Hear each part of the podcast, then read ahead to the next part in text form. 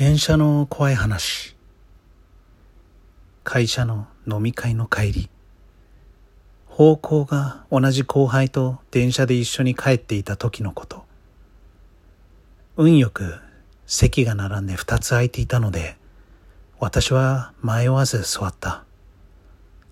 当然横に後輩が座るものと思っていたが後輩は立ったままだった。他の乗客が座る気配もない。しばらく雑談していると後輩が営業で歩き回るから足が痛くてとこぼし始めた。なら座りなよと私は隣の空いている席をポンポンと叩いた。すると後輩は黙り込んでしまった。青い顔をして口数も少なくなった。酔いが回ったのかと思って、大丈夫？と聞くと、先輩、降りましょう。と後輩が言う。私は後輩の体調を気遣って、次の駅で電車を降りることにした。降りた途端、後輩が慌てて行ってきた。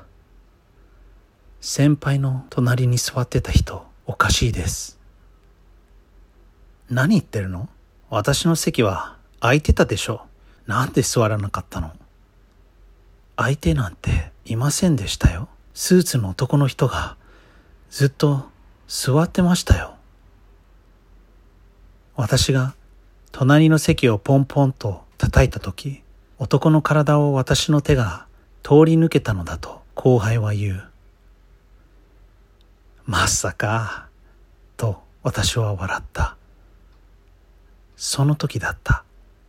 ひ急に後輩が変な声を出した。後輩の視線は私の背後に向けられている。振り返ると、スーツを着た男がうつむいて立っていた。